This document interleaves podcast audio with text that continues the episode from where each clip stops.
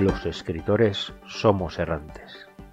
Deambulamos buscando rincones donde compartir nuestros textos, y muchas veces erramos en ese camino, acumulando textos en nuestros cajones.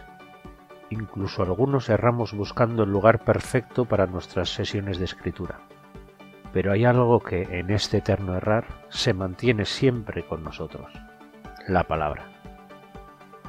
Bienvenidos a la palabra errante.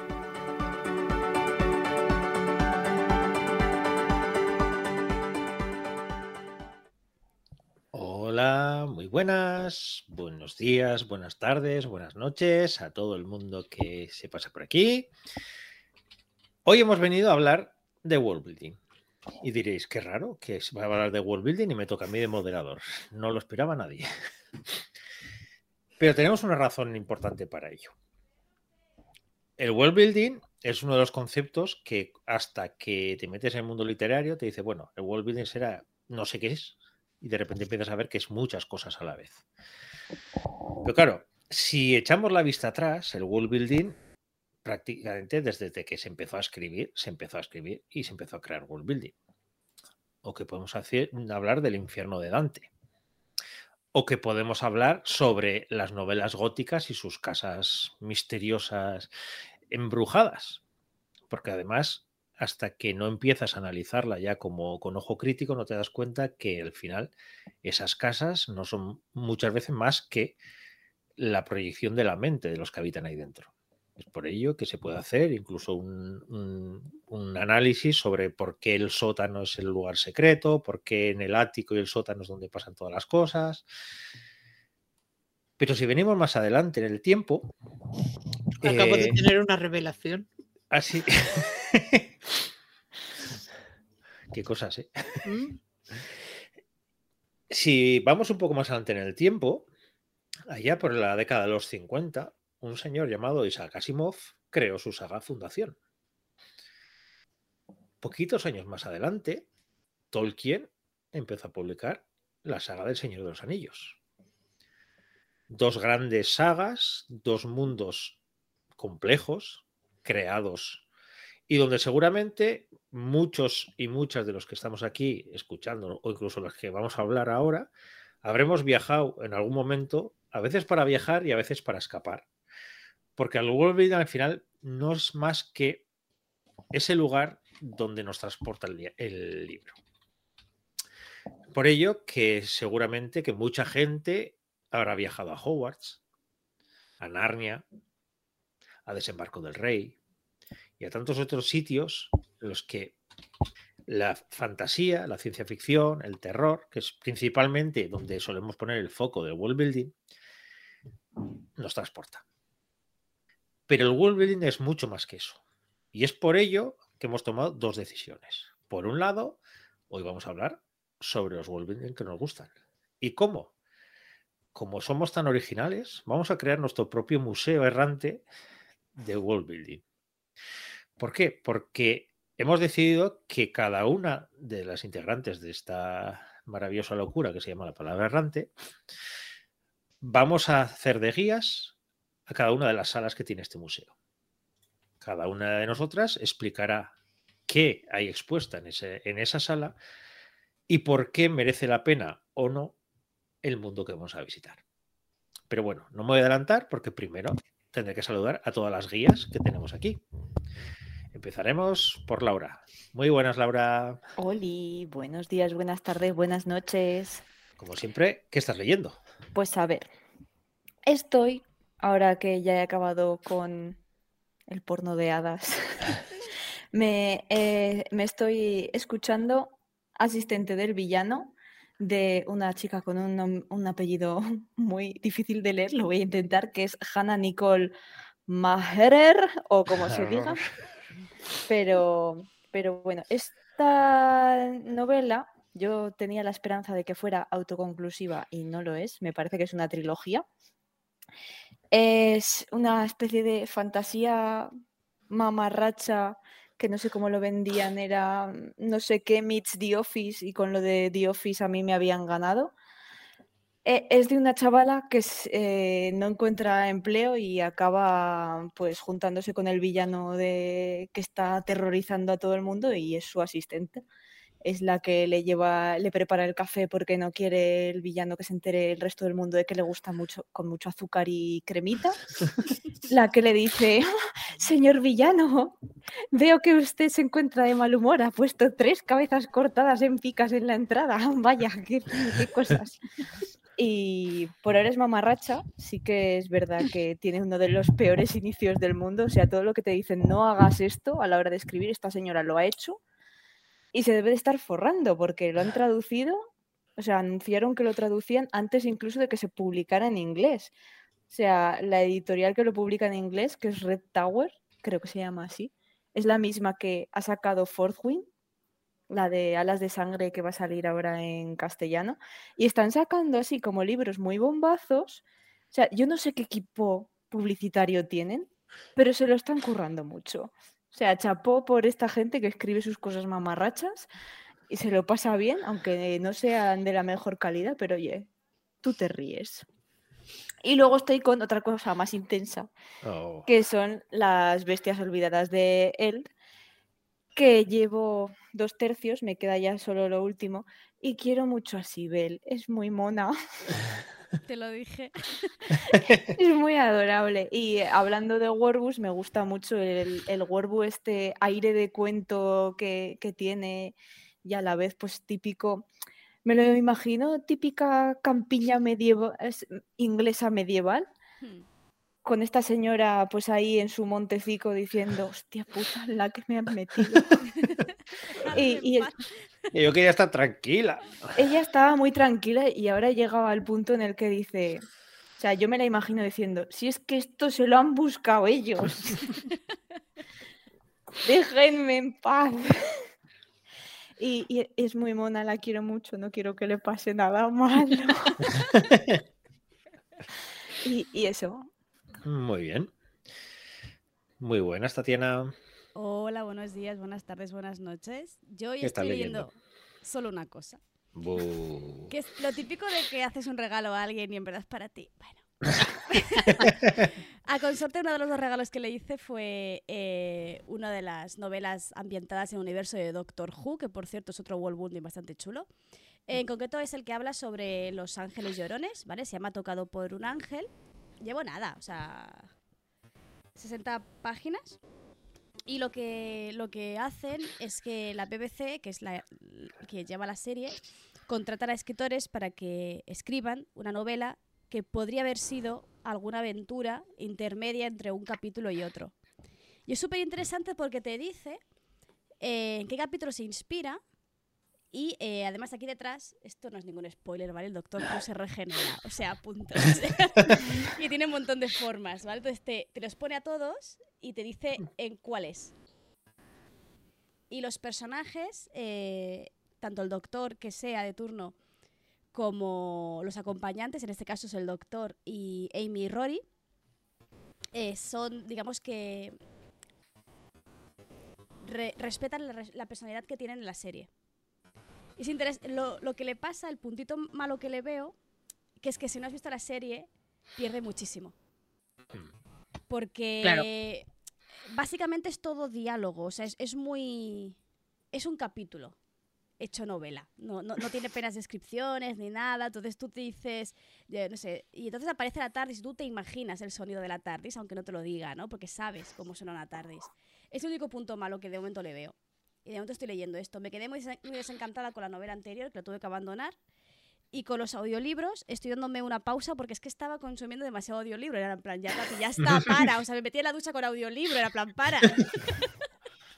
Aunque la siguiente ya la tengo fichada que va a ser Llámame Espátula o algo así. Oh, pues quiero, sí. Podéis llamarme espátula o algo así. Puedes llamarme espátula y es, es maravillosa que esa tiene Voicebook, que es la que me Hablando, sí, hablando de mamarrachadas, es una mamarrachada maravillosa. Y hay un personaje, una bruja maravillosa. Dice Patricia que subías así, con audiolibros es que dije, ya está, basta, Dejamos una semana los audiolibros y luego vuelves. Para demostrarte que puedes dejarlo. Bueno, pasamos al siguiente. Muy buenas, Monse. Hola, buenos días, buenas tardes, buenas noches. Yo no voy a hacer de guía, yo voy a ser la toca pelotas que está allí sentada. No me toques el cuadro, no te acerques demasiado, ¿vale?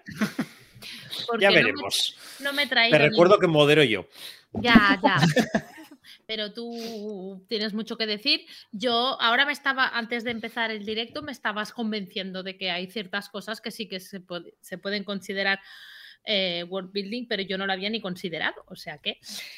Entonces, por ejemplo, una de las cosas que se puede considerar world building y que yo no lo había considerado, eh, me he leído eh, esta bueno, es que ha sido.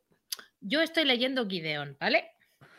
Me cuesta, pero me estoy yo esforzando por eso, ¿vale?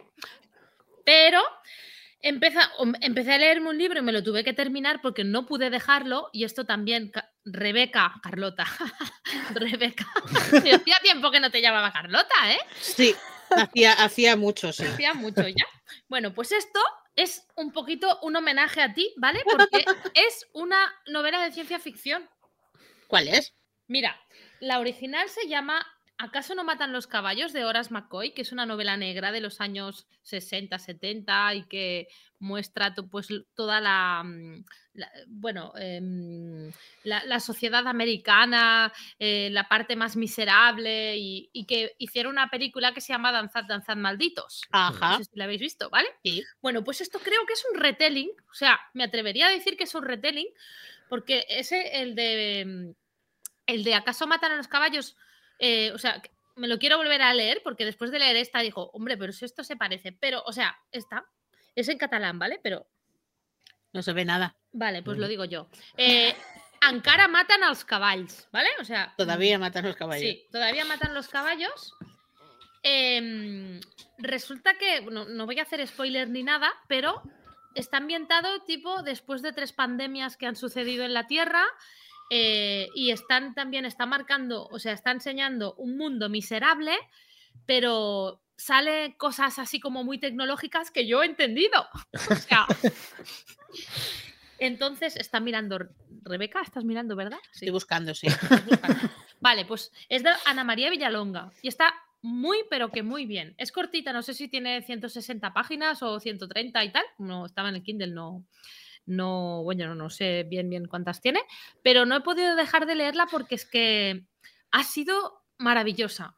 O sea, una experiencia muy buena. Sobre todo, más, o sea, mm, es una novela de personajes más que de trama. O sea, te lleva a la trama, los personajes te llevan a la trama. Y ya te digo, está ambientada en un mundo de futuro así bastante bastante horrible y te hace pensar muchísimo. Y, esto mola mucho en una novela. Perfecto. Y, luego estoy con, pues claro, como le autoras, ¿no? Em, pues eso, Ana María Villalonga y luego estoy con Gideon también. Ya digo, poco a poco, porque no me estreséis. Y luego espera que estoy, la, que no es, que siempre me leo una que no es de ficción. Eh, Patricia López y Vicente Garrido, Crímenes sin resolver. Podemos imaginar de qué va. Sí, Es un poco spoiler el título, pero bueno. Vale, sí. Bueno, muchos crímenes de esos ya los conocemos, pero está visto desde el punto de vista del perfilador. Y eso mola mucho. O sea, a partir de. No, no. Todavía no han, encontrado al asesino, ¿no? Porque son crímenes sin resolver. Pero están hablando, pues. Vicente Garrido eh, da, ya sabéis quién es, ¿no? Además es en la Universidad de Valencia, es profesor y da así como bastantes pistas a partir de la, de la escena del, delito o del escenario o, del tipo de muerte y tal, pues bastantes cosas. Y como tampoco han encontrado el culpable, pues no podemos decir si es verdadero o falso porque, porque es una pues hipótesis que no está... También es verdad. Pues eso. Mm, termina. Muy buena, Rebeca. Hola, buenos días, buenas tardes, buenas noches. Yo estoy siendo fiel a la lectura conjunta, estoy leyendo Gideon, voy como toca ya por la mitad. La próxima vez, de verdad, voy a elegir un libro que quiera leer yo y lo leo yo sola. Yo, yo no me siento aludido porque yo estoy cumpliendo. Yo A mí me llegó el libro el lunes, ¿vale? Está en la biblioteca esperándome. Mañana voy a por él. Lo siento. Lo tienes online en la biblioteca también. Ah, pues yo lo quería físico. Ah, vale. Pero no estaba. El pueblo que estoy no estaba, así que tengo que hacer un préstamo interbibliotecario de estos que en principio tardan tres o cuatro días, pero tarda una semana y media. Ajaja. Estamos a Ajaja. día 18. di- Sí. Lo pedí el día 1 o 2. Bien. em, Corramos un tupido velo, sí. sí, ya. Pues que estoy solamente con eso porque no me da la vida más. Yo voy despacito, despacito. Como la autora. Ay, perdón. Como alguna lectora que todavía va por el capítulo 6. Porque es que cuesta, cuesta. ¿Qué Que cuesta? no Ni pasa que nada, no pasa nada. Y dices, es- bueno, va. No, no, bueno, que no pasa nada. ¿A partir de cuándo pasa? Que me lo voy a saltar. Pues enseguida. Pues- Enseguida pues ya. a ver. Pues si te lo saltas no te vas a enterar de lo que pasa. que voy, voy alternando libros porque es que me cuesta Sí, este. Me sí, pongo porque- eh, en la cama, me lo pongo en la cama y boom, me duermo. Porque Pues aquí sí no, que no hay unos cuantos personajes también que como te saltes alguna parte ya te vas a perder. Mm. Pero te digo que una vez que hagan un viaje Gideon y Harrow, no sé si has llegado, el capítulo 6, no sé si están viajando ya. No. Bueno, pues en cuanto Están viajen, Lo, de la- lo del ascensor, no ascensor, subimos, no subimos, escapamos, no escapamos. Todavía no hemos salido de allí. pues en cuanto hagan el viaje, mm, se desata. Vale. Sí. que no voy a hacer yo más comentarios. Bueno, pues yo, como siempre, estoy con tres a la vez. Estoy con Gideon. Hoy he acabado de leer el capítulo 25, creo. O sea que voy bien, según Mm. tiene que ir la cosa. Y, y me lo estoy pasando muy bien. Porque eso de que haya necromancia y así, pues es, eh, es divertido. Y Los métodos de esqueletos. investigación molan Sí, sí, mucho. Y los esqueletos eh, de servicio y así también me gusta mucho. Y luego, aparte de eso, estoy con dos ensayos, dos novelas de no ficción. No, novela, eh, libros de no ficción. Por un lado, eh, la de Jersey Owen, que es la de salud mental, confesiones de una escritora en crisis, que me lo he pasado muy bien leyéndola dentro de lo que te pasas bien, pero la entrevisto este domingo y tengo muchas ganas porque ya le dije en su momento a ella, me parece una, un canto al- a la sinceridad en un mundo en el que lo que vende es postureo total y decide que todo el mundo escribe en un mes dos novelas, ha, firmado tres contratos, eh, novelets y van a hacer una serie de sus libros. Entonces, que haya gente que diga, oye, pues yo lo he pasado mal, pues se agradece. Para la salud mental de los demás y darnos cuenta de que esto es bastante complicado y que hay que fiarse de, de lo que aparece en las redes, también está muy interesante. Y luego, hoy he empezado, porque me acaba de llegar hoy a la mañana, el ensayo de Alicia Perejil, que se llama Madre mía, las madres en la ficción. Empezó poquito ya, porque ya les digo, ha llegado al mediodía, pero promete. Y eso de tema de madres y ficción, un ensayo sobre ello, la verdad es que me gusta mucho. Y eso es lo que estoy leyendo. Pero bueno, que aquí no hemos venido a hablar solamente de las lecturas, sino que vamos a hablar de, de world building. Lo primero, decirle a Monse que world building no es crear eh, sagas enormes de magia, de, elfos, enanos, de roboses y de, de cosas y de naves espaciales interdimensionales, sino que crear el mundo en el que ocurre tu novela, sea del tipo de novela que sea, se puede considerar world building. Entonces, ya desde el punto en el que decides que mi asesinato va a ser en esta villa campestre de la campiña francesa y tengo que decir que la campiña francesa es tal, tal, tal y tal, y que es en la sala, y que es no sé qué, y que del fondo se ve el paisaje, ¿no? eso se llama world building. Si además, como estoy en la campiña francesa, me dedico a catar los quesos que hay por ahí alrededor, también saber qué tipo de quesos hay, que vamos a comer y todo eso, también es crear world building. Crear los personajes que vayan en concordancia con el tiempo, el momento en el que ocurre la novela, también es crear world building. Con lo que al final parece que world building se nos ha creado como diciendo, si no haces lo que hacía Tolkien, que solamente lo puede hacer él, primero por los conocimientos, por el tiempo que tenía libre también y por eso, pues al final lo puedes hacer, si no, es imposible que crees lenguajes, razas, historia, enciclopedias y ese tipo de cosas. Pero desde cualquier novela cortita que crees una ambientación, crees unos personajes, crees, ya estás haciendo world building. Es más, incluso aunque hagas novela histórica, el decidir en qué punto lo, decides hacer, en investigar cómo eran los palacios, cómo eran las casas de aquella época, cómo era esto, cómo era mi personaje, ya estás creando el mundo de tu novela. Entonces, al final, el world building es, es aquel lugar en el que cuando estamos leyendo un libro viajamos. Y podemos viajar al espacio, podemos viajar a la Tierra Media o podemos viajar al piso del quinto que haya ocurrido un asesinato o que pase lo que sea. Entonces, también mm. diferenciaría world building de escenario, que no es lo mismo, ¿no? Un escenario es donde sucede una escena en concreto y el world building donde se sitúa esa, ese escenario. Exactamente. sí, porque... Por ejemplo, la organización social forma parte del world building. No es solo que los paisajes que son muy bonitos y la, y la ecología y las relaciones heterotróficas entre la... No, no es solo eso por ejemplo, Stephen King se monta unos pueblecitos con un salseo oculto detrás que es espectacular. Hmm. Y, no y, escribe pueblos normales del medio este americano, chimpún. No, bueno, eh, pasan cosas raras porque es Stephen King, pero. Y porque Estados Unidos también. Pero al final eh, nos queda esa sensación como que world building es eso, y, está muy bien lo que has dicho, Tati, porque también hay que diferenciar escenario y mundo, porque escenario muchas veces es lo que sí aparece en la novela, y world building es todo lo que trabajas detrás para que ese escenario, como decía antes fuera de micrófonos Laura, para que no sea un cartón piedra, para que sea un escenario con fondo, para que sea un escenario que si tú miras por la ventana no se vea el andamio, sino que se vea que detrás hay algo.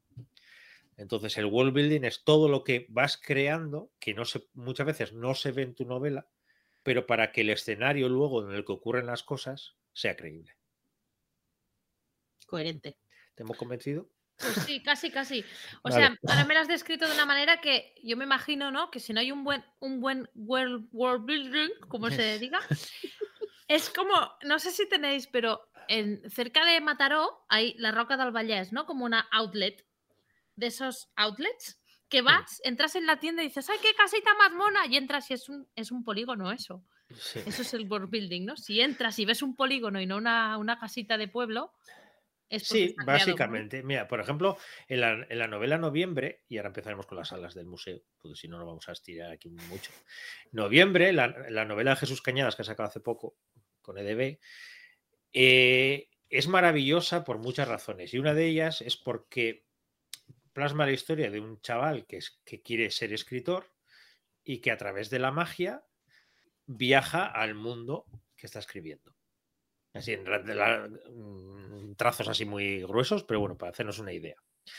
Y viaja con una que es la hija de un escritor que tiene unas sagas maravillosas y que es el, el niño este es fan de sus novelas. Y la niña es una pelotas que le está todo el rato criticando la historia que está creando y el mundo que está creando. Y la, y le, la critica así y le dice, pero no te estás dando cuenta que este mundo que has creado tú, ¿dónde comen? No huele a nada. Si esto no, no, no puede hablar, no hay nadie más en el pueblo. ¿no? ¿Qué, ¿Qué pasa aquí? ¿Por qué? Entonces, ese tipo de detalles, de decir, si no te ponen el foco ahí, dices, bueno, pues vale, es un pueblo y así, pero cuando de repente alguien te dice, ya, ¿y lo que comen? Y hay veces que igual la novela parece un detalle simplemente que lo que comen. Pero si no piensas eso, es cuando se ve que el world building no está trabajado. Y es como voy a crear un mundo súper complejo, no sé, no sé cuántos, y resulta a la hora de comer, pues comen gachas. ¿Por qué? Pues porque lo más fácil. O no comen. No, tengo que pensar mucho y gachas se puede hacer en cualquier mundo. ¿Cuántas novelas hay donde ningún personaje come en ningún momento? Ni come, ni duerme, ni. Yo ir al baño. Ni después me pongo a comer, pero es que no me gusta nada de escribir comidas. No me gusta cocinar, no me gusta hacer la lista de la compra. ¿Por qué voy a escribir las puñeteras comidas? Pero es que muchas veces no hay, que describir. Una de las cosas que más me gustan las novelas es, suele ser cuando el world building es con los cinco sentidos. Y cuando no narras el plato, no tienes por qué decir qué ingredientes tienen y qué tienen, sino simplemente que si al protagonista o al personaje que sea de repente le pone un plato delante y te dice a qué huele, ya con eso ya te está creando toda una atmósfera, te está creando de si le, gusta, si no le gusta, si... Entonces, y muchas veces no hace falta decir, ¿esto qué era? Ajo con no sé qué y mezclado con... No, simplemente que le viene olor y le recuerda algo, o le viene un olor y le da mucha hambre, o le viene ese olor y dice, paso de comer esto porque no... Entonces, es simplemente un detalle. Justo la, sala que voy a traer yo es una novela de detalles, no es una novela de world building, vamos a decir, majestuoso y, y enorme, sino es una novela de detalles. Yo voy a traer una saga en la que precisamente la comida fue una de las cosas que odiaba de las descripciones. Odiaba la comida, los barcos y los pezones. ¿Los pezones? en este caso no son pezones germánicos, ¿no? Eh, creo que no. Mientras, mientras doy paso a las salas, la gente que está en el chat puede ir comentando con esas pistas qué, qué mundo puede ser. Entre comidas, barcos y pezones, ¿qué, qué mundo se os viene a la cabeza? Jolín. A lo, Gallifante para el que acierte. Yo creo que es fácil de acertar. Vale, eso sí, pero lo del pezón, no sé yo, de Moby Dick. Pues comida, barco. Sí, comida sí. Y, pezón, es un pez muy grande. Joder. Bueno, Yo pensaba que se comían los pezones en el barco. Ah, bueno, no sabemos. El no fue tan, tan, específico con lo que hacían en su tiempo libre. Estaban mucho tiempo solos los piratas. Mm. y cuando en algunos esto se dice ahí pirata, pirata. yo, solo digo eso. Bueno, vamos a empezar con la primera sala. Espérate, que empezamos con el eh, chat. mi pueblo en verano. Podría ser. Eh, vamos a empezar, por ejemplo, con Tatiana. Tati, ah. ¿qué, qué, podemos encontrar en tu sala? Vale, pues em, en mi sala encontramos un universo que está, por un motivo que no sabemos al principio, está como, em, parece post-apocalíptico, ¿no? Algo ha pasado, que la sociedad se ha derrumbado. Eh, y encuentras un sistema de magia, no, no podía traer otra cosa que no fuera un, buen sistema de magia, en el que hay unas criaturas humanas, humanoides, que eh, son capaces de controlar las placas tectónicas de la propia Tierra. Estoy hablando de eh, la saga de la Tierra fragmentada de N.K. Jemisin, ¿vale? que empieza con la quinta estación es una de esas historias que cuando hablamos de world building hay que darlo con pinceladas, porque como digas algo de más, adiós muy buenas al gran giro que hay al final de la novela o al final de la saga, ¿vale? Es una novela que está premiada la primera con el Hugo, la segunda también y la tercera también. O sea, me refiero, tiene tres Hugos acumulados en la, en la trilogía Gemisin y la verdad es que considero que que no como otros premios, sí que está eh, bien, bien asignada eh, esta nominación. Y este, ¿Por, quién lo dirá? ¿Por quién lo dirá? No lo sabemos. Entonces, eh, una cosa muy interesante que hace Gemisin y es que es junta la fantasía con la ciencia. Por tanto, en mi sala seguramente tendríamos una explicación científica de qué es la orogenia, porque la orogenia existe. ¿Vale? Eh, según la RAE es la parte de la geología que estudia la formación de las montañas. Pero lo que sí que se inventa son este eh, orogen, que sería la persona capaz de manipular la orogenia de, este, de este universo llamado la quietud. Hice hace un montón un, un post en mi página web en el que explico qué demonios es la orogenia a nivel técnico, que no sé por qué yo hice eso, la verdad, pero está ahí puesto. Eh, si alguien lo quiere ver, eh, ya pasaré el enlace por ahí, ¿vale? Pero lo más interesante es, eso, precisamente, ¿no? Que los que mm, estos orógenes manipulan el, movimiento de placas a voluntad. Bueno, a voluntad si estás entrenado para ello. Si no estás entrenado para ello, lo haces de forma inconsciente y ahí está el peligro. Interesante del libro también es que encontramos que es una sociedad que está dividida como por, como por clases en el que te asignan un rol en la sociedad. Ahora no recuerdo bien los nombres, pero cada clase tiene una función y, por ejemplo, están los que, los que crían, ¿no? los que se reproducen para mantener la, la sociedad en... Eh, que siga existiendo la humanidad y no se acabe. Están los que se dedican a, la, a, las, esfuerzo físico, están los inteligentes, están los líderes. ¿No? Que son dos distintos. El inteligente no tiene por qué ser un líder, ¿vale? Son dos cosas, dos cosas diferenciadas. Eh, ¿Por qué? Porque es una sociedad rota y lo más interesante es que es una sociedad que después del invierno llega a la quinta estación. ¿Vale? De ahí el título. Que es una estación que lo destruye todo.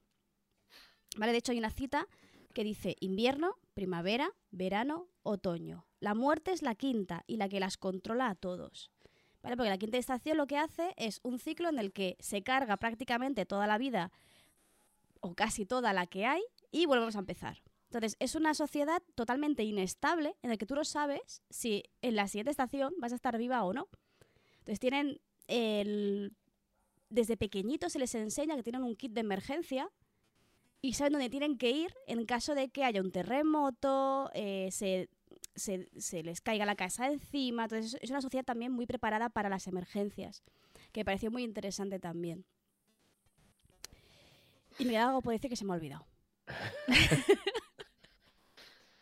Creo que, Rebe que, habéis leído también esta saga, ¿no? Sí. Yo tu, tenía un problema con el, primer, el principio del primero. Porque es muy duro. Es muy duro. Es pero muy, muy pero duro. puedes saltar. Pero le hice caso a Aritz, me dijo empieza en la página tal y ahí empecé y es estupendo, todo maravilloso. Así La es- verdad es que uf, yo quiero, yo quiero escribir eso. Es maravilloso. Sí, claro, todo el mundo tiene. Oye, perdona, que poca fe tenéis en mí, ¿no? y- El... Vamos a empezar ganando premios patrios, Sí, Sí, como ya. planetarios, Pero es y que luego pasaremos esto- a. Mi padre todavía no me ha enchufado en ningún sitio. Bueno, vamos, vamos al tema, vamos al tema.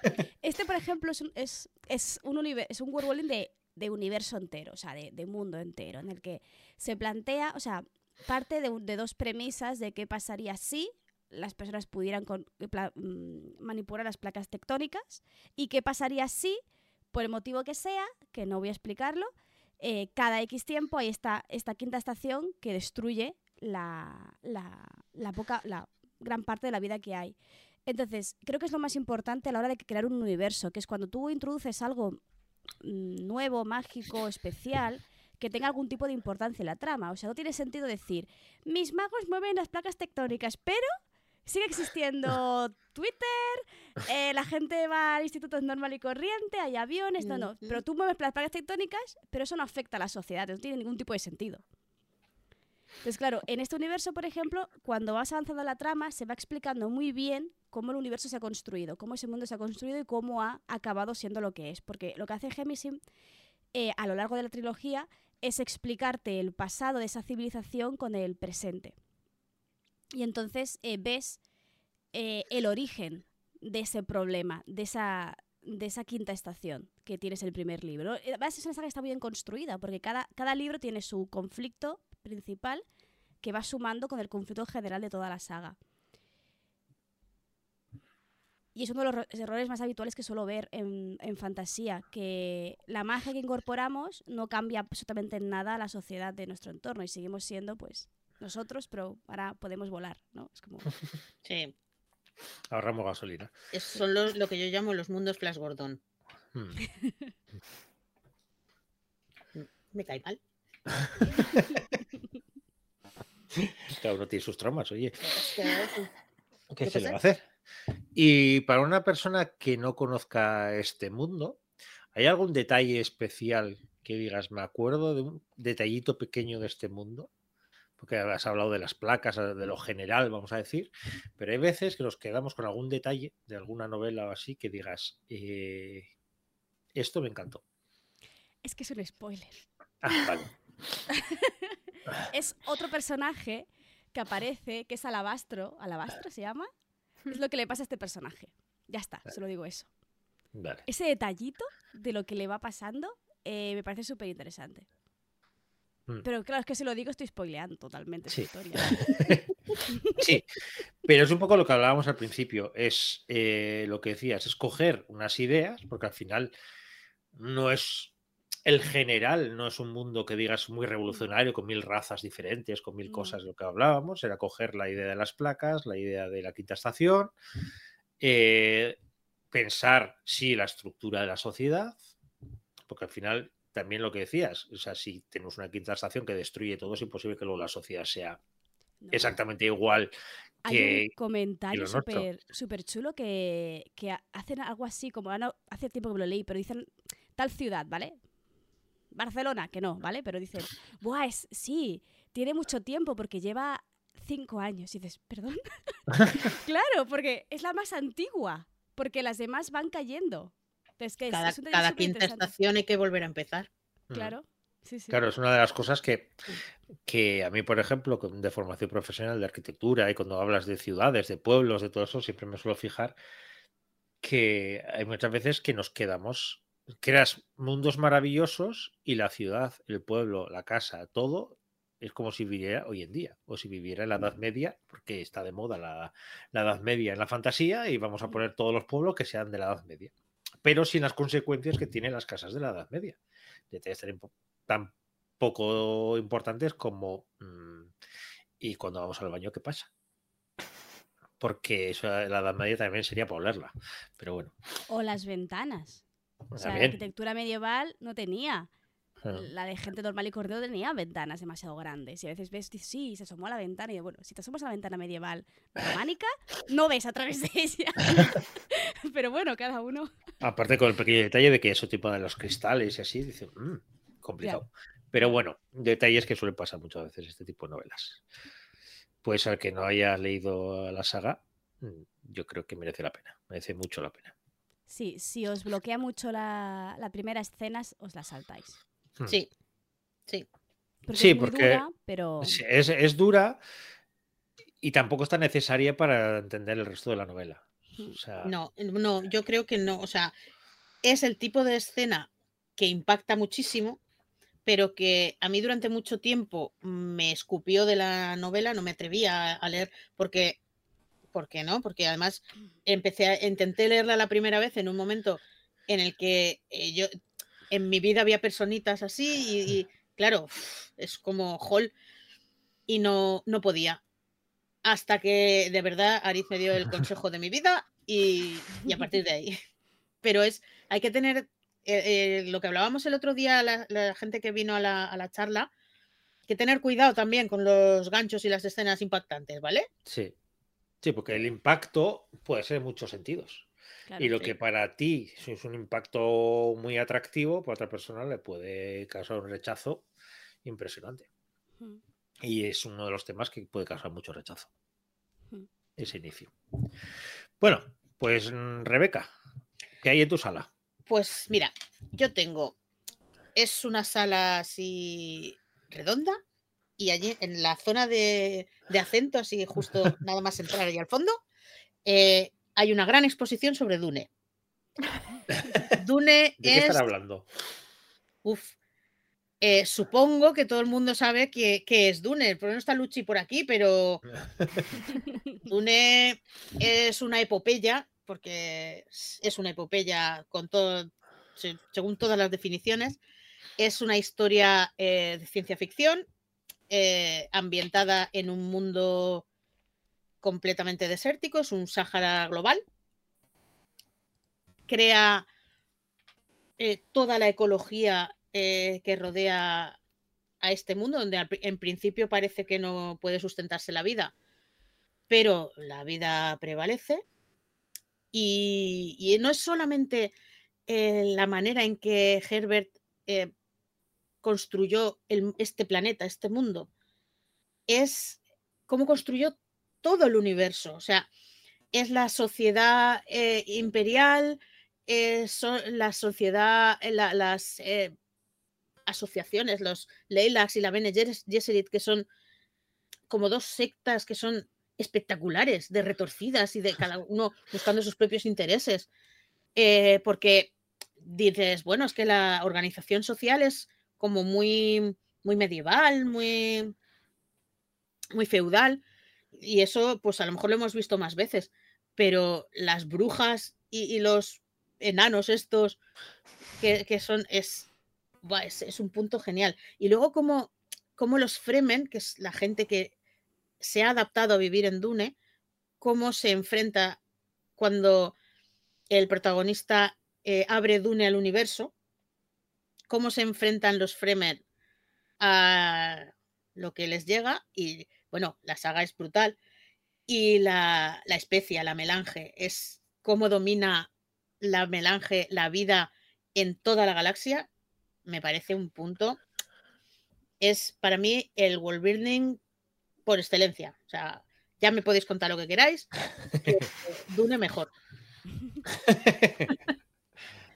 que tenemos de todo. Tenemos eh, ciencia ficción pura y dura, tenemos brujas con poderes de presciencia y de... Mm, tenemos ordenadores humanos, tenemos mm, caballeros medievales que solo les falta la armadura y el caballo, tenemos... Y tenemos monstruos. Es, es genial, es genial. Y lo mismo que le decía antes a Tati, muchas veces nos quedamos con, o cuando ves las escenas o ves incluso las portadas y ves el mega gusano gigante de, de, la arena y de todo ese tipo de cosas, pero hay algún detalle especial que dijeras, pues esto, que igual no es lo más importante de la novela, pero esto me encantó. A mí me gusta, creo que eh, se habla de ellas, creo que es en el segundo libro, eh, las truchas de arena. Y yo lo dejo ahí. Para mí, las truchas de, las truchas de arena. ¿Tú tienes algo con los peces? Para quien no. lo sepa, que escuche el capítulo anterior. Pero bueno. Eh, no, no lo no tengo ninguna fijación. ni para filias, ni vale. Mm, no necesariamente, pero me parecen. Y, es que eh, son muy importantes en el desarrollo posterior de todas las tramas. Y lo que son, y por qué son lo que son. ¿Le Dune? ya está. ¿No se me oye? No, no, a Monse. Yo me leí ah. el primero, pero creo que era demasiado. Se me gustó, ¿eh? Pero creo que era demasiado joven. Tendría que volver a ello. leí solo el primero. El, el primero es brutal, pero es que cómo se lían las tramas y se desenrollan para volverse a enrollar y como en el resto de libros de la saga es yo quiero tener la cabeza de ese señor. Quiero escribir como la Gemi sin y tener la cabeza de Herbert, ¿vale? y luego tengo, tengo eh, como paneles accesorios en el resto de las paredes que van eh, como comentábamos antes, que el Warbu no es solo hacer paisajitos. Eh, estos van sobre Warbus de sociales, digo yo, ¿no? De sociedades interesantes donde se desarrollan las historias. Tengo los Juegos del Hambre, por un lado, y Divergente enfrente. Tengo la saga Insignia, que no sé si la habéis leído, no la habréis leído porque es ciencia ficción para young adults y no, no os veo. Tengo Ready, Player One, supongo que tampoco. Eh, tengo eh, carbono alterado y de spans. Mm, cada una tiene, tiene su puntito. Por ejemplo, los Juegos del Hambre y la manera en que el Estado controla la población es maravillosa. En Divergente igual, o sea, es en realidad es yo con Divergente tengo problemas. Con la saga Divergente yo tengo problemitas tengo la sensación de que luego no sabemos por dónde tirar. Mm, yo también tengo esa sensación. El eh, primero hay que alargar la historia y, vamos, mm. a, vamos a sacar por aquí. Y con las películas ya no te quiero contar, que hicieron la gran cagada de intentar dividir el último en dos partes y fue un fracaso de taquilla y nos quedamos sin segunda parte. Con lo cual está un poco así. Creo que no he visto ni la primera parte del último libro, o sea que. Bueno, a mí es un como planteamiento de Werbu me parece muy interesante hasta que hasta que te sacan de allí y dices, pues la justificación está un poco cogida por los pelos. Pero bueno. Sí, toda la idea de la, divergencia y los claro, estos, eso está, está Eso está guay, la manera del control social. Sí. Luego, la saga insignia son chavales que son. Es, parecido a Ready, Player One, solo que eh, por la parte de eh, vivir en la realidad virtual, En Insignia son soldados, pues estamos en mitad de la Tercera Guerra Mundial, pero no se, no se lucha en la Tierra, se lucha en los asteroides eh, con naves eh, pilotadas a distancia desde la Tierra por, por chavales, por chiquillos de instituto. Y es interesante, pues eso, el tiempo online, las recompensas, la... Como Ready Player One, igual, es, y también la gran corporación que hay detrás, siempre, los intereses ocultos, bueno, eso ya sabéis lo que es. Y luego, Carbón Alterado, me parece maravilloso la idea de los cuerpos desechables. Ah. Es brutal. O sea, hay eh, esta novela, hay serie, hay una escena en la serie, no sé si la habéis visto, que hay una familia. La serie me, gustó un montón. Sí, la, bueno, la serie solo tiene una temporada, es una pena, pero. Hmm, ahí tiene dos. No, la serie tiene no, tiene una. Tiene una. Ah, bueno, la, segunda, no existe. Tiene una temporada. Pues hay una escena en la primera temporada, creo que es el primer episodio, de hecho, en que hay una familia que está esperando que salga su hija. Y cuando sale es un señor de dos metros, pero es una niña, porque el cuerpo que tiene es el que han podido pagar. Y luego The Expanse, que es también otro universo súper bien montado, la, lucha de clases, y hay un detalle que me gusta mucho aquí, que es las drogas que necesitan usar para viajar más rápido que, la luz. Porque, ¿no, ¿no os habéis fijado? Es que no he leído los libros ni he visto la serie y tengo los dos muy pendientes. Yo la serie sí he visto. Pues cuando van en la nave tienen que inyectarse cositas, porque si no... Sí, eso me recuerda a, a, a esta, a Lie de Bodart, que como creó, hablando de world building, por ejemplo, Ali de Board, en toda su obra, lo que hizo fue decir, vale, ¿qué pasaría si los chinos, los orientales, llegaran a América antes que los europeos? Y eso lo ha llevado a tal extremo de que ha creado eh, novelas en el espacio, eh, ciencia ficción y todo eso, pero siempre manteniendo esa premisa. Y por ejemplo, lo que dices tú de las drogas, allí son infusiones, son test. Entonces son detalles muy pequeñitos, pero dices lo que cambia todo.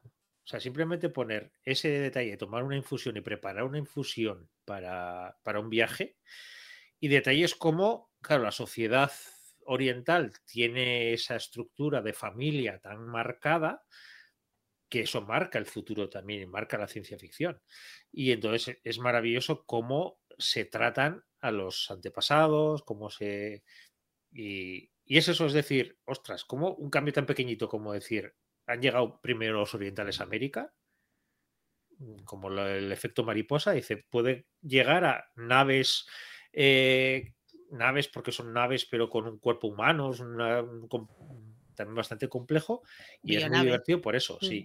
Y es muy divertido por eso, porque entre otras cosas también, luego tienes esos conceptos de la avionave, esa también es muy interesante porque al final es que tú la, la nave siente y te habla de cómo siente que tiene sus, los tripulantes dentro. Eso me recuerda a la serie de Galáctica. Sí, pero el... la de las los ay, ¿cómo se llamaban los otros? Los Cylons, los, sí, los, Cylons. que eh, en este además hay un momento en las novelas naves vivas en las que en las que la tripulación muere. Y entonces la nave está traumatizada porque sintió cómo paseaban los cuerpos por, por su interior muertos. Y cómo le traumatizó a la nave esa sensación de su, su tripulación había muerto, en parte por su culpa se, se, siente, porque al final es ella es la nave y no pudo mantenerlos con vida, y mantenerlos hasta que fueron a recogerlos, mantenerlos dentro de su cuerpo y cómo eso puede marcar a una persona. Me parece una idea súper bonita. Dura, pero súper bonita. Ah, Ucronías así. Eh, no sé si habéis leído El hombre en el castillo de Philip K. Dick. Es, ¿Qué pasa si la Segunda Guerra Mundial la ganan los alemanes y, y colonizan América? O sea, Además es mitad, es Japón y, Japón, y, Japón y, Japón y, Alemania. La mitad es eh, oriental y la otra mitad es nazi. O sea, es el cuarto, el cuarto Reich es, mm. eh, en Estados Unidos. Mola. Sí, sí. Bueno, Laura, y que nos has dejado antes con, con ese gancho de naves, pezones. Sí, sí, son de la nave o de. Vamos a empezar con que en mi sala de museo tú la ves y tiene un warning arriba diciendo peligro, señores antiguos haciendo cosas medievales. Porque al final eh, tengo muchos Warbus que me gustan, es una cosa que, que me encanta, pero creo que fue como hace, yo qué sé, 10, 12 años, que fue cuando estuve leyendo estas sagas y han sido de lo que más me ha marcado a nivel de, de Warbu. Supongo que como a mucha gente que las haya leído le habrá pasado, que han sido Canción de Hielo y Fuego y La Rueda del Tiempo. Entonces, Sagas pequeñitas. sagas pequeñitas, como, como tenía tiempo en el autobús yendo y viniendo de, de clase, pues había, había que hacer algo para no aburrirse y estudiar no era una opción. Entonces, la, la solución a... mm, Me encanta, o sea, me encanta Canción de Hielo y Fuego, pero es que no podía con el señor Martín describiéndome las empanadas de paloma, las velas de los, las velas de los barcos y los pezones de todas las señoras que le salían ahí. Porque es que da igual la cara que tenga la señora, te va a describir como tiene las tetas. Que si alguna vez os presentan a Mártir, poneros cuello alto. Es que, es que igual entonces no te reconoce.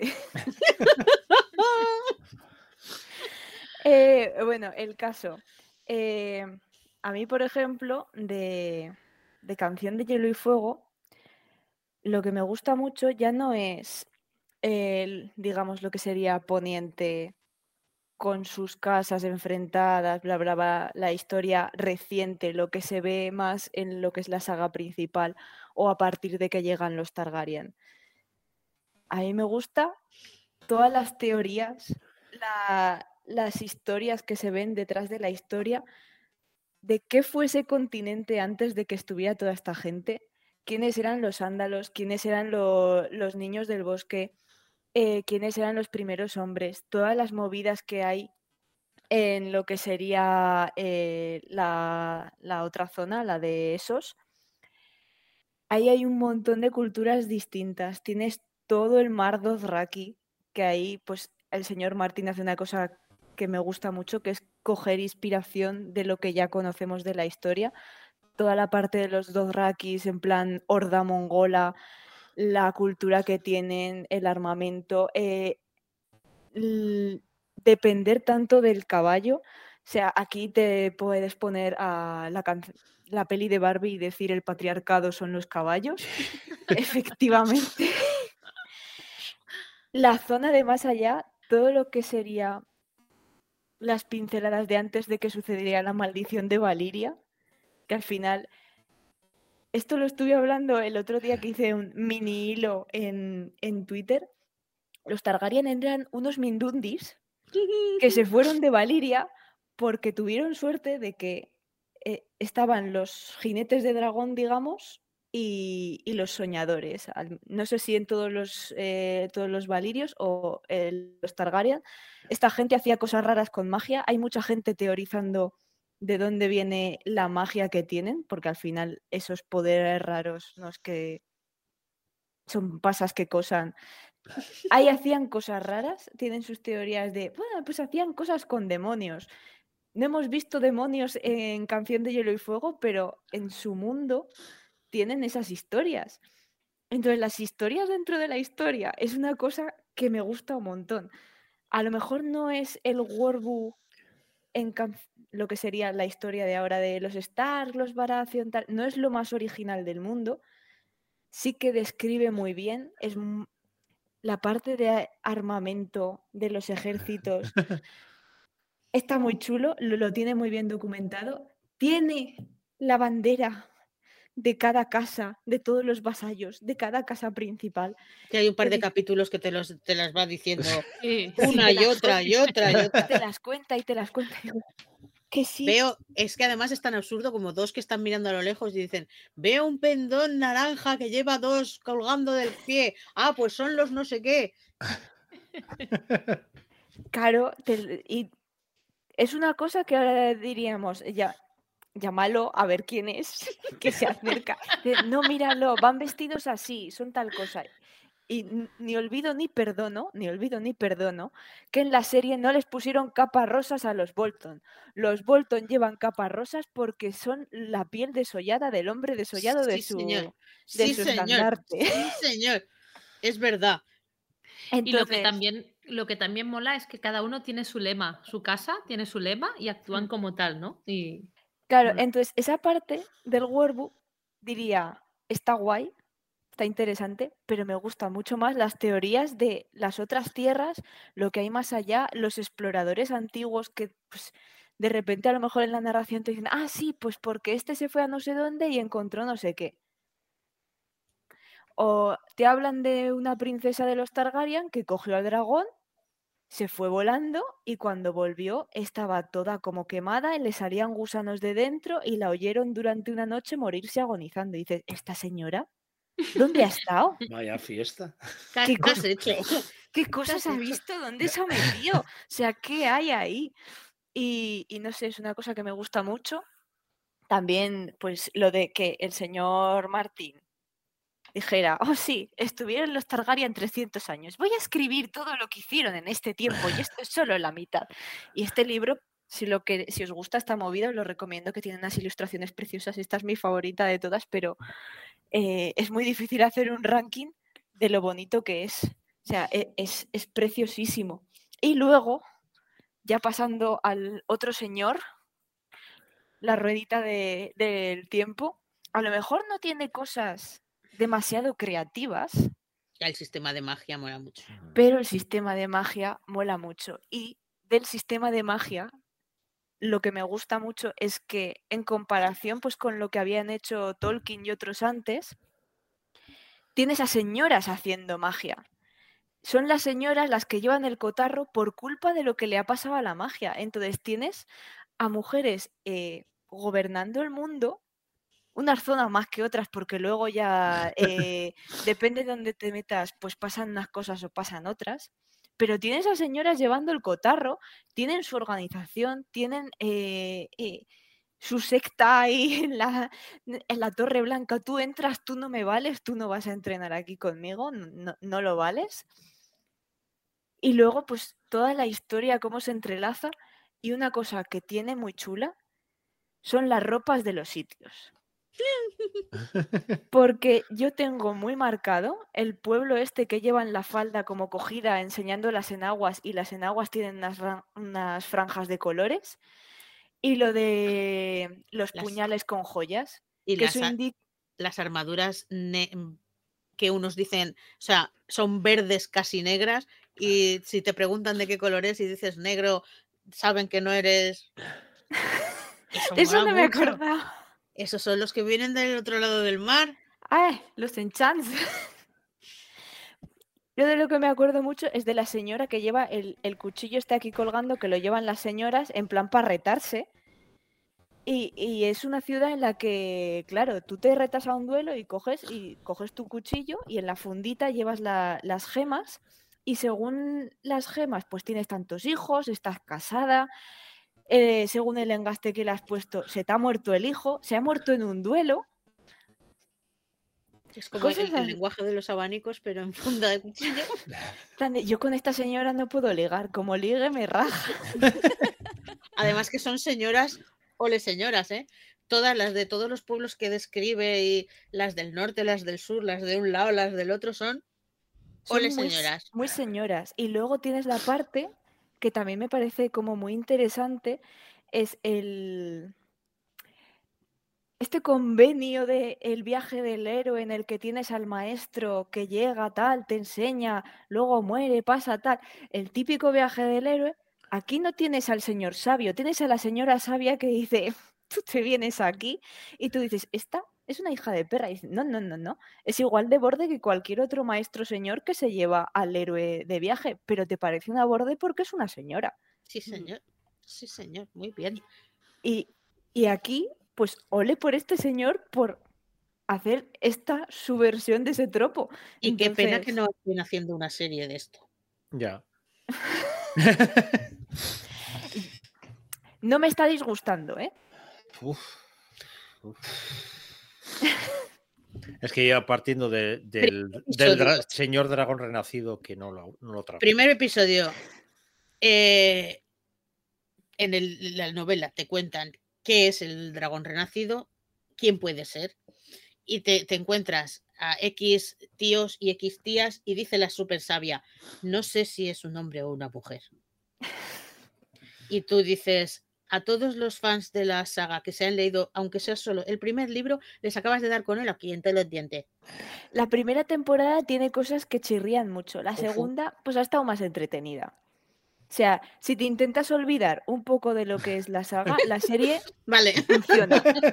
como fundación, ¿verdad? Qué pena que tampoco hayan hecho una serie. ¿eh? Pero como serie Bueno, como, o como Juego de Ah, Tronos también, que se quedará sin acabar la serie. Qué pena. eh, yo de verdad, eh, en TikTok estoy muy enganchada a la, se- a la gente que hace teorías y explican cosas de Canción de Hielo y Fuego. Eso es mi vicio. Tendremos que echar un ojo. Bueno, pues yo creo que ya nos has explicado también, el- también los detallitos, como la, Sí, ya me he esas- adelantado y he metido detallitos aleatorios. el cuchi- cuchillito biográfico. Me ha gustado el concepto. Sí. Es que no se tenía el Twitter para decir, o el Tinder. Miras el cuchillo y ya está, está bien. Claro, me parece una cosa así muy interesante también lo de, pues como dice- decía Rebeca, el lenguaje de los abanicos. eh, Yo quiero tema. Pues te inventas una cosa para hacer de, de Tinder. Y ya Mm. está. También. Hay que ir al grano, que no estamos para tonterías. Pues yo tengo, Monse, para ti luego cosas guardadas de preguntas. Uy. Ya que no has hecho, has hecho Sí, una sí. sala. La vamos hecho, a hacer sobre, sobre Voy a hacer una sala Ah, que vale, estaba perfecto. cerrada y la acaban de abrir ahora mismo. Mira. Primicia. Aprovecha. A ver, cuéntame qué Por tiempo limitados. pasen y vean, pasen y vean. No, yo más que nada quiero hablar del, del, del world building de, de, eh, El cuento de la criada. De ese libro de Margaret Atwood del 1985, que es una. Bueno, han hecho también la serie, pero la serie llega a un punto que no se parece en nada en el libro, y el libro es fabuloso y muy cortito y se puede leer muy bien. Y, mm, y nada, el hecho. mm, eh, eh, Está. eh, ¿cómo, cómo le llaman? ¿Una utopía? No, utopía. Sí, Una distopía. Un- Distopía. Una distopía. Sí, distopía. utopía, utopía, no. No, No es muy. No, Bueno, según para quién, quiero Sí, decir. sí, claro, muy utópico sí, no lo veo. depende de quién. Pues sí, ¿no? Pues es- esto de, de crear esta sociedad jerarquizada en función de, pues, pues, pues que las mujeres no somos nada y solo servimos para procrear hijos, ¿no? Eh, que los hombres no pueden ser, o sea, que cada uno tiene su función en esta sociedad, eh, Gi- Gilead o o como se llame. Entonces, lo que sí que... mm, lo que sí que, eh, o sea, a mí me, me encantó leerme el libro y ver todas las cosas que crea esta señora, pero me faltaban muchas cosas. Por ejemplo, saber que hemos llegado, o sea, en- se llega a una sociedad jerarquizada, se llega a esta sociedad que las mujeres que no son esposas, que no son martas, que no son criadas, eh, pues creo que no me olvido nadie. Ah, no, pueden ser martas, tías, pueden ser tías también. Las que no son nada de eso están trabajando eh, y están ayudando a limpiar el planeta y estas cosas, pero nunca se dice cómo hemos llegado, ¿no? Lo intuyes, o sea, es lo, lo de mm, lo, lo- lo que está lo que está ocultando el world building, ¿no? Que cada uno se imagine lo que quiera, ¿no? Que más o menos llegamos todos a la misma conclusión, pero ¿cómo se dice eso? Infodumping, ¿no? Cuando a veces habla demasiado. Pues en este caso yo creo que peca por el otro lado, porque me gustaría saber más cómo hemos llegado hasta aquí y tal. En en ese sentido, en las series sí que te dan más. Claro, es más fácil contarlo más visualmente y los sí que te van guiando a y cómo durante- se y hiló también todo el- durante, durante más tiempo. Al final, disponer de más tiempo también te permite explayarte más con la historia. Y una de las cosas maravillosas y fantásticas es lo de los saludos relacionados con, con lo, vaya, con, con una de las frases, ¿no? Bendito sea el fruto y el Señor permita que madure. O sea, genial, es que es maravilloso porque ya solo con este saludo estás, estás creando toda una, una cosa detrás. O sea, estás, estás creando pues no sé, estás diciendo que la fertilidad es lo mejor, que eran así como muy yanquis del catolicismo, ¿no? De, del, bueno, más que catolicismo, de un dios y tal, pero que no sé, que tenía algunos detalles fantásticos y maravillosos. Eso es world building, ¿no? Sí, sí. Vale. Eso es clave en el world building. Pues voy a cerrar la sala ya, ¿eh? vayan pasando, vayan pasando que estamos cerrando ya, ¿eh? Mira, pues yo he traído un libro eh, queriendo, porque parece que el world building tiene que ser cosas enormes, gigantescas, sagas para desarrollar. Y en cambio he traído este libro, que es de Así se pierde la guerra del tiempo. No sé si lo habéis leído, ¿alguien? Eh, pues es un libro maravilloso, porque cuando te dicen, vas a leer un libro epistolar sobre viajes en el tiempo, lo que dices es que se han tomado para hacer un libro, porque es literal, toda la novela es así, es mando una carta, cuento la historia de lo que está ocurriendo, luego recibo la respuesta y cuento la historia de la otra persona. Y es toda la, toda la novela se hila de esa manera. El world building aquí qué es? Hay dos sociedades enfrentadas, una tecnológica y la otra ecológica, vamos a decir. Y están luchando la guerra del tiempo porque quieren vencer a uno a otro viajando en el tiempo. Van eh, metiéndose en distintos puntos del tiempo y de los tiempos, porque también aquí también tienes el todo de los multiuniversos y cosas así. Va saltando de sitio en sitio, entonces eh, le mandan a una a este punto porque si hace algo va a desencadenar algo muy grave dentro de no sé cuánto tiempo. Entonces, yo antes de que venga esa persona, yo mando a otra persona antes para que deshaga eso o que haga otra cosa para que luego no pueda hacer eso. Y hay una cosa de esta novela que me fascina, es que son seres atemporales, son seres que, que para ellos no pasa el tiempo. Entonces, hay algo maravilloso que es cada viaje puede durar o una semana o 30 años. Y las pinceladas que dan sobre el punto en el que se encuentra son mínimas, porque al final es un pasaje muy cortito en el que tiene que hablar y luego pasa al siguiente viaje. Entonces, es un world building complejo, pero es un world building de, detalles, es un world building de, de simplemente contar cuatro cosas y no hace falta nada más. Y es algo que me fascina esta novela precisamente por eso, porque vives ese viaje, vives cada viaje, pero sin que te den detalles de todo lo que hemos hablado ahora, pues aquí no aparece. No aparecen ni grandes reyes ni grandes nombres, no, aquí aparecen dos personas que están en guerra. Y son dos personas que están en guerra, que empiezan con un pique de sé que tú estás de un bando a otro, sé que tú estás aquí, que es roja y azul, que es, eh, sé que estás intentando pillarme y le deja una carta para burlarse de ella. Entonces seguimos esto y entonces la otra, la que en el siguiente viaje le deja una carta a, a, la otra para burlarse. Y poco a poco de esa relación de burla van respetándose la una a la otra porque ven todo lo que están haciendo hasta acabar enamorándose. Me parece una historia maravillosa y además hay un detalle que me fascina de esta novela es cómo son esas cartas. Porque esa carta, lógicamente, no va a ser un papel que dejas un sobre. Esta carta es, pues, por ejemplo, una puede ser unas letras dentro de un pez. Y cuando lo comes es cuando aparece la carta. otra puede ser, en, como ha estado durante 40 años en, un mismo, en el mismo lugar, está marcado en los anillos de un árbol. Entonces son detalles preciosos. Ya te digo, esta novela es, ya veis lo de Gaita que es. Y tiene un montón de cosas porque además es esa guerra entre lo tecnológico y lo ecológico y cómo ellas dos se están dando cuenta que hay una sombra, que no se puede contar mucho más, una sombra que las persigue para ver qué es lo que están haciendo y cómo la única manera de contactar entre ellas es dejarles esa, esa carta la una a la otra. Y toda la novela es eso, que parece simple y sencillo, pero a la vez es tan complejo de, construir una historia a base de cartas y viajes en el tiempo. Una gozada. Yo levanto la mano. Sí. ¿Qué? Porque cuando hablas tú de un libro me entran unas ganas locas de leerlo.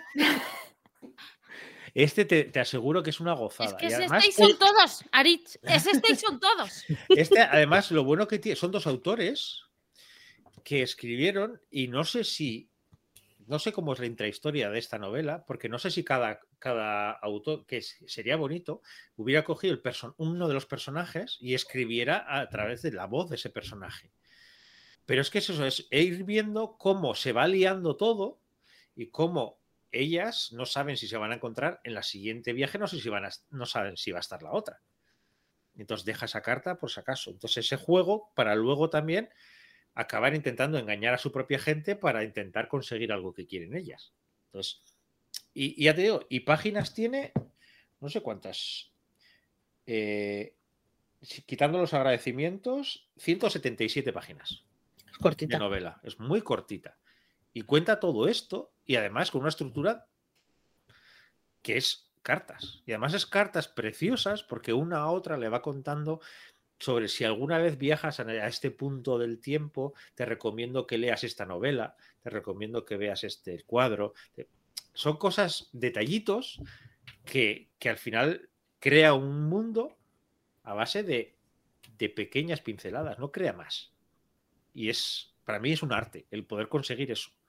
Y el imaginarte qué hay detrás de todo eso para que luego todo eso encaje en un libro de 180 páginas porque es que corremos un riesgo enorme, que es lo que yo te comentaba el otro día, Rich, eh, hasta dónde tenemos que llegar cuando, hmm. cuando estamos diseñando un, un workbook, porque te puedes perder en los detalles. Claro, eso es, eso es una de las claves, yo creo, más importantes, y eso también depende del lector. Hay lectores que lo que aman son esos detalles. Y hay lectores que no te pongas a detallar cosas porque los pierdes. Entonces, claro, conseguir ese equilibrio es muy complicado, porque es, si me paso, solamente se quedará con la gente que adora el world building. Yo soy una persona que adora el world building. Pero si me quedo corto, también lo que decía Monse antes, me faltan cosas. Yo soy muy incongruente porque a mí los detalles me sobran hasta el punto de que a veces hasta me molestan. Si no aportan, no, pero sin embargo, cuando estoy construyendo algo, me preocupa muchísimo no explicarlo lo suficiente. Entonces, ya. De, una cosa voy hilando, voy hilando, voy hilando, voy hilando y me salen unas madejas que digo. Lo, bonito que eh, para mí, al menos cuando leo World Building, es una de las cosas que me suelo fijar, tanto personajes como mundo, suele ser dejar esas pinceladas que te hace ver que está muy trabajado sin necesidad de demostrar que está muy trabajado. O sea, si yo cada vez que, se, que llegan a un pueblo se sientan a la mesa y les ponen el menú y les cuentan todo eso y, se pusieron comiendo un montón y van al siguiente pueblo y vuelven a comer un montón, pillas un empacho de comidas que no veas. Pero si llega a un pueblo y un olor, un sabor, significa algo para la historia, para mí es una gozada, porque es la manera de decirme, no te fijes solamente en lo que estás viendo, pero fíjate también lo que va a oler, fíjate, fíjate en todo, porque todo puede tener importancia en esta historia. Y para mí es una de las maneras, de las mejores maneras para atrapar a una persona en una novela, que es el decirle, si, si te saltas esto, te lo vas a perder. Y es una de las cosas más complicadas, porque eso lo hablaba con, con Nieves Mories cuando presenté el Budapest, que vaya, el libro, suavecito.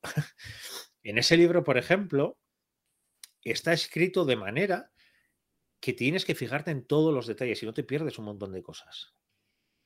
Porque los matices llegan hasta tal punto de que hay una, una partida de cartas que tú dices, una partida de cartas, qué aburrimiento. Pues una partida de cartas entre unos personajes que durante esa partida de cartas se están diciendo un montón de cosas entre ellas. Y detalles hasta el punto de que una de las participantes de la partida de cartas tiene un sombrero y en la siguiente escena otro personaje tiene ese sombrero. Y no ves qué ha pasado hoy en medio, pero dices, te lo puedes imaginar.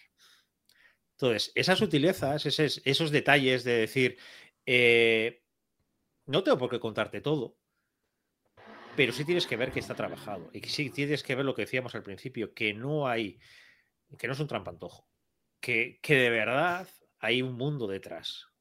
No me, no me atosigues con todo ese mundo, pero muéstrame que sí hay un mundo detrás. Muéstrame que si asomas a la ventana, por muy pequeñita que sea, hay paisaje. No me digas, se asomó a la ventana, punto. Yo, vale. Y o no me pones que se asoma a la ventana, o si me dices que se asoma a la ventana es para algo, para que vea algo al fondo, para que le llame algo la atención, para que le vean desde fuera, cualquier cosa así, ese tipo de detalles, pero tampoco merece la pena que te fijes en toda la, toda la marquetería que tiene la ventana, si luego, pues, pues muy bien, acaba esa escena y dices, ¿y para qué? Entonces, es ese juego, es ese juego de, de qué es lo que tienes que contar y sobre todo lo más complicado, que es lo que decía al principio, que no es lo mismo ver el world building como lector que como autor. Porque como lector empiezas a ver un montón de cosas y además hay un problema cuando empiezas a escribir, que empiezas a fijarte en incongruencias de los world building también. Y te destrozan novelas. ¿Puedo hacer un comentario? Sí. Em, ¿Sabéis cierta saga sobre un mago que tiene una cicatriz? Eh, ¿Sabéis que son casi omnipotentes? Porque con la magia, las palabras mágicas adecuadas, se puede conseguir casi de todo. Texto alternativo, Tati se ha ido y ha vuelto con el libro de Eragon. Sí, tiene Eragon ahí puesto. Ahora tienes que, por lo menos tienes que comentar una cosa de eso. Quiero, quiero solo haceros una pregunta. ¿Por qué en un mundo donde eh, con un gesto de la varita y una palabra mágica lo puedes tener absolutamente todo o casi todo, hay gente pobre, como los Weasley o los eh, la familia de Luna. Siguiente, next. Yo solo voy a mostrar el mapa de Sí. Y, y, no tengo nada más que decir. Eso es lo que se dice. Para eso te metes a hacer un mapa. Sí. No lo hagas si vas a hacer eso. En todo el universo hay un solo, un solo bosque para empezar. Bueno, da igual. Eh. Pero es que eso, ¿sabes qué es? Es el mapa chungo de, la, de una campaña de rol de la primera vez del máster. Sí. Sí, dices que, a ver, ¿qué tengo? Tengo que meter montañas, un bosque, el mar, porque y un, igual lago por aquí. Igual un río o no, igual se me ha olvidado también el río, de, llueve, pero no sabemos por dónde va el agua. Es igual, no importa y tengo que poner tres o cuatro pueblos para que se vea que hay movimiento, que gente vive. Ya está. Ese es mi mundo, ya está. Y habrá, habrá gente a la que les sea suficiente, pero es lo que digo yo, lo llamo de verdad novelas de Flash Gordon. es todo cartón piedra, como dice Laura. Hmm, pero es que es eso, pero, eh, es muy difícil conseguir eh, el equilibrio. Hombre, lo que te comentaba yo el otro día, eh, diseñé una raza modificada genéticamente para no tener pelo que se atascara en los conductos de ventilación de las naves. O sea, no, tampoco hay que llegar ahí, que mi cabeza... Pero, a ver, pero, eso también... pero, pero eso tiene, puede tener importancia. Yo diseñé eh, todas las familias de, de, una organización feudal medieval para luego decidir que no iba a ser una sociedad feudal medieval. Bueno, eso, ya es directamente decir, a ver, vale. Mm. Había que verlo primero para decidir. Eh, pero diría las familias, las primogénitas, la historia, porque esta estaba, no se iba bien con su tía. Y luego dije, no, no creo que sea feudal y todo eso. A ver, esas cosas pasan. pero hay una de las cosas que más divertidas del proceso de world building es el meterte en harina en tomar decisiones eh, y a veces empiezas a construir cosas y de repente la historia va cambiando y dice, eh, ¿y esto para qué he hecho? Bueno, igual luego te sirve para alguna otra historia. Nunca se sabe. Es conocer. Y si no. También. y si no, pues para la típica eh, partida del trivial, igual hay una pregunta sobre las sociedades medievales. Dices, nunca sabes. Bueno, yo creo que el museo, ya siendo hora de que va a cerrar, yo creo que hemos hecho una posición interesante, variada y bastante positiva. Al procrastinatorio. quitando detallitos que no Solo una cosa, una cosa, un detallito, un detallito. Antes que decíamos, ¿no? Creo que era antes de empezar el programa que estábamos hablando de si en las novelas negras y tal, pues que muchas veces, pues allí tienes que mostrar cosas reales, porque si te pones, sí, y le envenenó, la gente dice, ¿con qué? ¿Y qué efectos tenía? ¿Y cómo funciona? Porque si luego se lo pones y dura 10 minutos y tú estás hablando de 3 horas, pues no me cuadra. O bien con CSI no sé qué world beating tienen esos señores, pero todas las pruebas de ADN en cinco minutos las tienes listas. Eso es magia. Yo cuando, veía CSI y estaba al lado de mi madre, se me volvía y dice, eso en el laboratorio lo hacéis así. Digo, mamá, ese laboratorio se lo han inventado. una película, Mucho tiempo libre. Eso es lo que no cada... tiene ni tiempo de llegar al laboratorio muchas veces. Lo que cada vez se oye más en el mundo literario, eso es fantasciencia. Fantasciencia. Eso es fantasciencia y ya está. Claro, Bueno. que también tienes a Agatha Christie y sus ha tomado cianuro y ya. Y ya, directamente. Bueno, pues ya está. Cianuro, cianuro mata, ya está. Chimpún. Chimpún, ¿para qué vamos a complicarlo más? Pero lo que decíamos antes, el, el mundo, por ejemplo, de Sherlock Holmes es un mundo muy complejo y que hay mucho para analizar ahí también, de la relación entre los personajes, de Moriarty, de, hay un montón de cosas que, que es world building. De la familia de Holmes. De la familia de Holmes. O, por ejemplo, un caso que ha dado para novelas, para series, películas y cosas así, por ejemplo, el, eh, Jack el Destripador. Mm. Claro, Jack el Destripador, partiendo, como decías antes, lo, lo que es un crimen sin resolver, se supone. Partiendo lo dices a tire de Mm, por. sí, hombre, claro. Hay que ir por partes en esta historia. Sí. Eh, ahí, por ejemplo, tienes que crear toda la ambientación, todo el lado oscuro de ese Londres. Entonces, al final, no es fácil de crear historias. Pensamos en la fantasía, en la ciencia ficción, como que es el gran world building. Pero, por ejemplo, a mí me parece complicadísimo eh, una buena historia de novela negra. Porque tienes que crear muchas cosas para esa novela negra. Desde la novela negra clásica de gángsters y así, a la novela negra de hoy en día. Hay un montón de cosas para crear. Estoy pensando, pues yo qué sé, de cualquier de. Pues eso, si quieres crear sobre la ley seca en, en- en Estados Unidos, claro, bandas, eh, mafiosos, policías, relaciones, eh, bares clandestinos. Anda que no tienes world building para crear allí. Y eso es lo que pasa que dice, ah, pero eso no, el world building solamente va para ciencia ficción y, y fantasía. No, no, no. World building No es mucho más que eso. Y más, muchas veces las novelas de fantasía y ciencia ficción esconden thrillers, esconden novela negra, esconden muchas cosas, romántica, y lo que pasa que en un entorno diferente. Pero al final el world building es parecido a lo que hay que crear. Y hasta aquí. Lo que queríamos hablar de world building por ahí. Porque el miércoles que viene, y ahora ya meto mi cuña, miércoles que viene a las 8, eh, si bien, espero que sí, daré mi charlita para los que estáis apuntados al nano de este año. Y podemos hablar mucho de esto, porque vamos a hablar, eh, se va a centrar la historia en el lugar que habitamos, porque voy a partir desde lo más básico que es la casa y cómo ha ido evolucionando la casa a lo largo del tiempo, para partir de ahí a pueblos, ciudades, eh, países, mundos, lo que sea, y ver qué cosas hay que tener en cuenta para crearlos. Y sobre todo, intentar ver, yo lo que el otro día da- da- daba unas pequeñas claves así, lo que diferencio yo entre el world building que hay de creación del mundo y lo que hablamos de escenario. Son dos cosas muy diferentes entre ellas. Entonces, ¿hasta qué punto tienes que crear ese world building para que luego el escenario sea creíble?